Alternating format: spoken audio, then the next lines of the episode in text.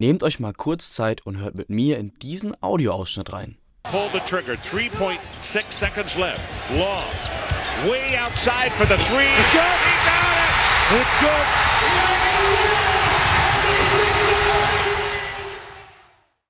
Das Audio, das wir gerade gehört haben, ist aus einem College-Basketballspiel in den USA. Und wie es so als Athlet auf dem College wirklich ist, erzählt uns der heutige Interviewgast Antoine. Er hat in den USA auf dem D1 College Stonehill Basketball gespielt. Und damit jetzt keiner von der kryptischen Bezeichnung D1 irritiert ist, das ist einfach nur eine Basketball-College-Liga in den USA. Sie ist vom Niveau her vergleichbar mit der deutschen Bundesliga. Aber wie das Leben als College-Athlet auf dem Campus und auch die Veränderungen und Unterschiede zwischen Deutschland und den USA ist, das erzählt uns Antoine jetzt alles im Interview.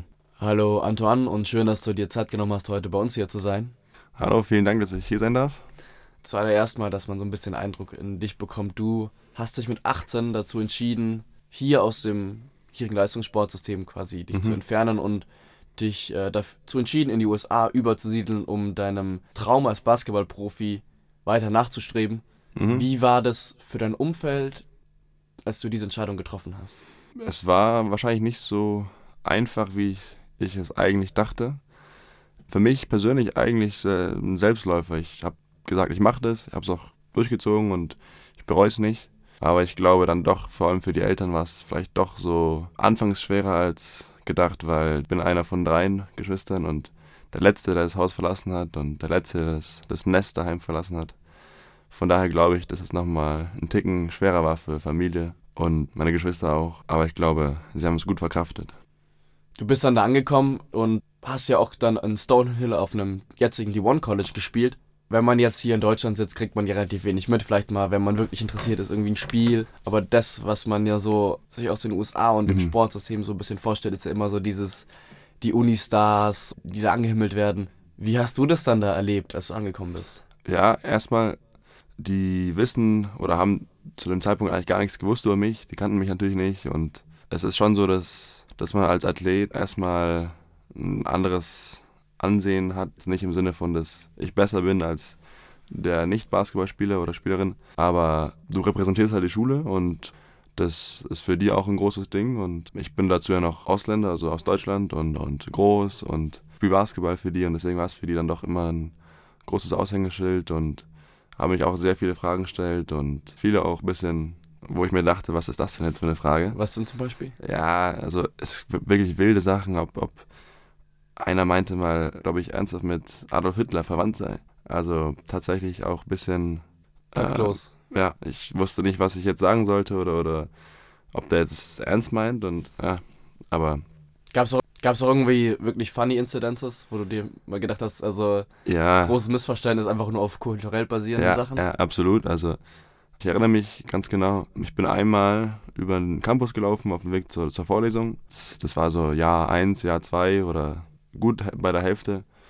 Und ich habe da bis dahin eigentlich immer nur eine Jogginghose getragen, weil es war einfach angenehm und als, als Sportler, als Basketballer ist es halt immer so was, was Cooles und lässig. Und dann dachte ich mir irgendwann, okay, nee, jetzt, jetzt reicht's mir, ich muss jetzt mal mich normal wieder anziehen und ich kann jetzt nicht wie, wie in Jogginghose und, und, und Schlafmütze hier in die Vorlesung gehen. Und deswegen habe ich mir eine Jeans angezogen. Also in Europa wäre das ja ganz normal, dass man sich halt ganz normal zur Vorlesung mit, mit normalen Schuhen, Jeans und, mhm. und Hemd, was, was weiß ich, anzieht.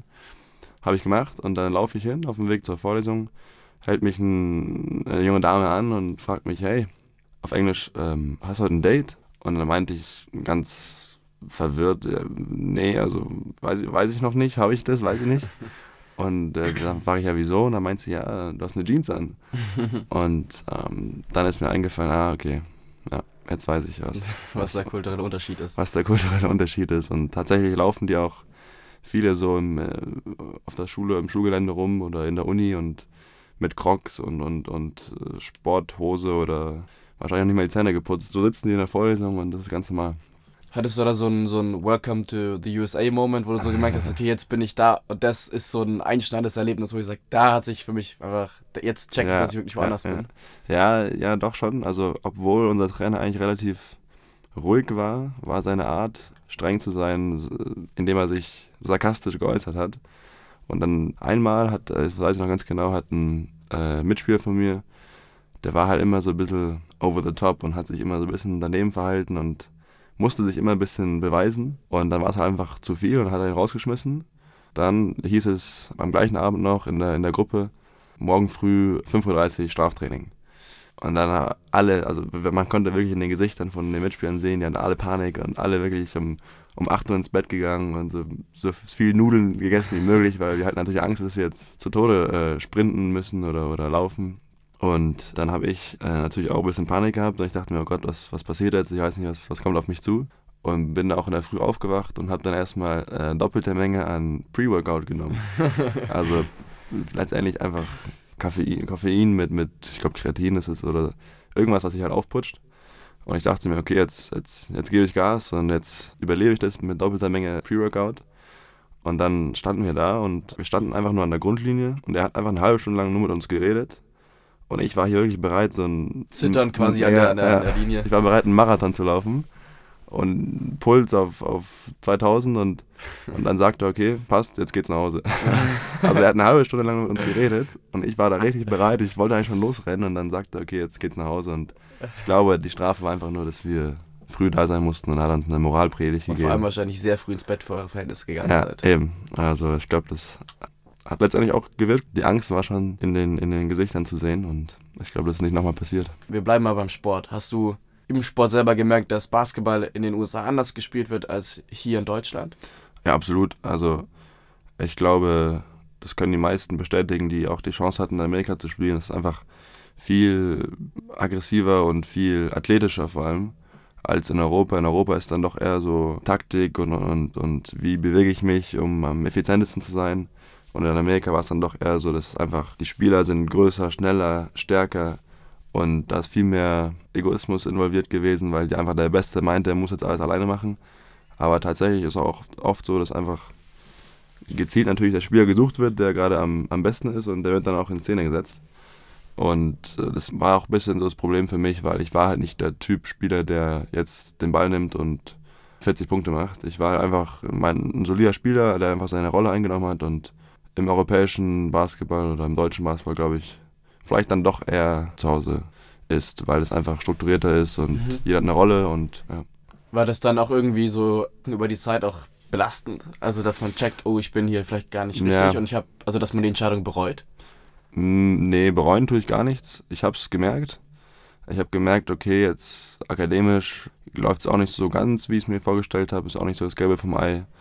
Und ich habe dann auch, ja, an der Spielzeit ein bisschen natürlich dann genervt, dass ich nicht so viel gespielt habe, wie ich es mir vorgestellt habe. Und ich glaube, dann kam auch der Zeitpunkt, wo ich zu Recht im Nachhinein auch gesagt habe, ja, ich hatte meine, meine, meine Zeit hier und ich habe meinen Traum jetzt wirklich auch ausgelebt. Und ich glaube aber, jetzt ist auch Zeit, mal wieder nach Hause zu gehen und, und ähm, was Neues zu machen. Und ich kann es wirklich jedem ans Herz legen, aber ich glaube, dass ich natürlich sehr viel Glück hatte, da diese Erfahrungen zu sammeln. Was, ja. was ich so von Leuten aber auch immer wieder mitbekomme, die dann auf Colleges sind und natürlich eher aus Einzelsportarten dann, ähm, die krasse Angst davor haben, aber sich zu verletzen. Mhm. Also, ja. weil natürlich auch immer wieder sein kann, dass man dann gecuttet wird. Mhm. Ja. Ist das, bei euch auch irgendwie dann im Team gewesen, dass man so, so ein bisschen so eine Angst einfach hatte? Ja, doch. Also es geht schon eigentlich schnell, wenn du einmal verletzt bist. Es gibt immer einen, der darauf wartet, deinen Platz zu nehmen und, und gibt natürlich immer einen, der auch besser ist als du. Das wird es auch immer geben, egal in welcher Hinsicht. Aber da war schon echt so, also bei mir zum Glück nie, dass ich mich jetzt großartig verletzt hat, habe. Aber ich weiß von einem, der war auch immer relativ gut und ist immer noch bis heute ein guter Spieler, aber der hat sich halt das Knie verletzt und der war halt ein Jahr, konnte er nicht spielen und dann war er halt sofort ersetzt worden. Und vor allem jetzt im, im American Football, da sind ja Verletzungen gang und gäbe. Und da werde ich nie vergessen, wie ich einmal an einem, an einem Spieltag von den Footballern im, beim Physiotherapeuten war und ich hatte selber Behandlung für, ich glaube, mein Daumen war ein bisschen verletzt und ich bin da zur Behandlung hingegangen und dann sehe ich diese ganzen, diese ganzen 130 Kilo Menschen äh, im, beim Physiotherapeuten und einen Tisch vor mir, wo die ganzen Schmerzmittel drauf sind. Und die, die gehen hin und nehmen das wie so, so Gummibärchen einfach so als Leckerli Krass. vorm Spiel, damit die einfach ich will nicht wissen, was sie noch alles nehmen oder machen, damit sie Schmerz nicht spüren oder vorbeugen oder was auch immer. Aber da dachte ich mir echt so, wow, also das ist schon nochmal eine andere Hausnummer als jetzt bei uns im Basketball, aber... Du hast gerade schon über Physio geredet. Mhm. Hast du da so einen Unterschied, so einen krassen Unterschied gemerkt von, boah, ich bin jetzt in Deutschland, werde hier verpflegt und bin jetzt in den USA. Ja. Ja. Also allein wenn man sich irgendwie die Budgets anschaut, sind ja, Ja, deutscher Spitzensportförderung ist ja ungefähr so viel wie eine Uni in den USA. Also da musste irgendwie schon was zusammenkommen. Ja, da gibt es ja wirklich, also in Amerika eigentlich keine Obergrenze in, im Sinne von äh, Budget und Etat und, und Ausstattung. Aber meine Schule war da auch recht gut dabei. Also es war keine, keine Top-Ausstattung wie jetzt die Riesenschulen. Äh. Aber wir hatten trotzdem auch 20 so Physio-Liegen und, und drei Jacuzzis, also warm und kalt und jegliche Equipment und, und Geräte, die halt einem wirklich dabei helfen, nicht äh, oder wenn man verletzt ist, dabei helfen, gesund zu werden. Und Physios auch, die jeden Tag darin standen und wirklich jeden Tag auch bereit waren, dir zu helfen, wenn was, wenn was war oder wenn was akut passiert ist.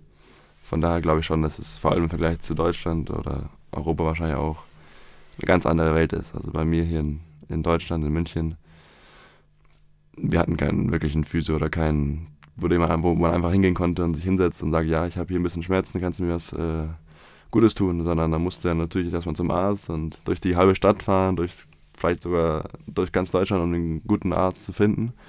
Und da bist du halt einfach drei Minuten gegangen oder fünf Minuten und dann warst du schon beim, beim Physio oder beim Arzt. Du hast gerade schon gesagt, du bist dann irgendwann wieder hier in München auch wieder gewesen und hast dich entschieden, ja wieder zurückzuziehen. Ja. Und hast dann hier noch in der zweiten Bundesliga gespielt. Was war dann so, du bist zurück nach Deutschland und hast gemerkt, okay, ich bin jetzt wirklich wieder in Deutschland und nicht mehr so in, in dieser anderen Parallelwelt, in der du dann die letzten Mhm. Jahre gelebt hattest. Ja, ich muss lachen, weil ähm, ich habe tatsächlich hier gespielt, zweite Bundesliga noch ein Jahr. Und ich habe das eigentlich relativ schnell gemerkt, weil die Jungs von der, aus der Mannschaft, das sind alles ja, Leute, die vielleicht auch mal höher gespielt haben äh, in der Bundesliga, jetzt aber teilweise auch Kinder haben und, und einen geregelten Tagesablauf haben mit Arbeit, Familie, Kinder. Und da war das schon echt viel, viel, viel entspannter. Ähm, einfach nur, ja, weil wir, glaube ich, halb so viel trainiert haben, wenn nicht sogar 30 Prozent so viel trainiert haben. Und das war schon, da wusste ich sofort, okay, jetzt bin ich wieder in Deutschland, aber aber genau das wollte ich auch. Ich wollte das auch und, und ich hätte auch wahrscheinlich in der Mannschaft gehen können, wo man wieder zweimal am Tag trainiert und das wollte ich auch eben wegen meinem Studium jetzt und ich glaube auch, dass die Entscheidung richtig war und das hat Spaß gemacht und ich bin heute noch mit den, mit den Jungs eng in Kontakt und Wie war das dann, also wenn du sagst, du bist mit dem in engen Kontakt, aus dem Sport dann wieder, aber Mhm. wie war das vor allem wieder mit denen vielleicht auch so Kontakt gefühlt aufzunehmen, die man ja dann so viele Jahre gar nicht so richtig gesehen hat? ja, eigentlich relativ einfach. Man, man kennt sich immer so über zwei Ecken, vor allem im Basketball. Ich meine, Basketball ist jetzt nicht so äh, riesengroß in Deutschland, also obwohl wir natürlich jetzt Weltmeister geworden sind, muss man dazu sagen. Applaus, Applaus. Applaus, Applaus.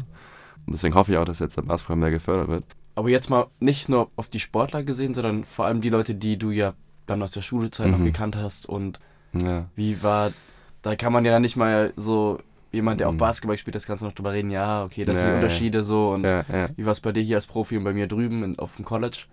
ja das, das war schon für die, das war mir nie so wirklich klar. Ich dachte mir, okay, ja, ich war jetzt in Amerika, ist schön und gut. Aber für die, glaube ich, war das jetzt wirklich nochmal so, wow, der ist jetzt, also der, der Antoine, den kenne ich schon von der Schule und der war jetzt drei Jahre in Amerika und hat Basketball gespielt. Und für die war es, glaube ich, nochmal viel mehr, als wie ich es mir vorgestellt habe. Und ja, natürlich hatte ich jetzt ewig keinen Kontakt mit denen und, oder wenig bis gar nicht. Und die Wege haben sich so ein bisschen getrennt, aber jetzt so langsam findet man sich wieder und fragen da auch schon echt viel nach und, und sind auch sehr interessiert daran, wie das war für mich. Und ich mag auch sehr gerne darüber sprechen. Manchmal, glaube ich, sprengt es ein bisschen den Rahmen, weil ich könnte mich da stundenlang drüber unterhalten, wie das war in Amerika und wie das für die hier ist in Deutschland und dass ich jetzt auch wieder zurück bin. Und aber ich glaube, natürlich waren das schon sehr, sehr lange Jahre, drei Jahre, schon eine lange Zeit, wo viel passiert und deswegen freue ich mich umso mehr wieder hier zu sein und Kontakt aufzunehmen. Dann würde ich sagen, danke fürs Interview, dass du dir Ja, Zeit genommen Dank. hast. Sehr danke, cool. Danke euch. Danke. Ja, das war's jetzt schon mit dem Interview. Und ich muss sagen, ich fand's wirklich cool, hier einen professionellen Athleten sitzen zu haben und zu merken, wie das für die ist, auch so viel Abstriche für den Sport zu machen.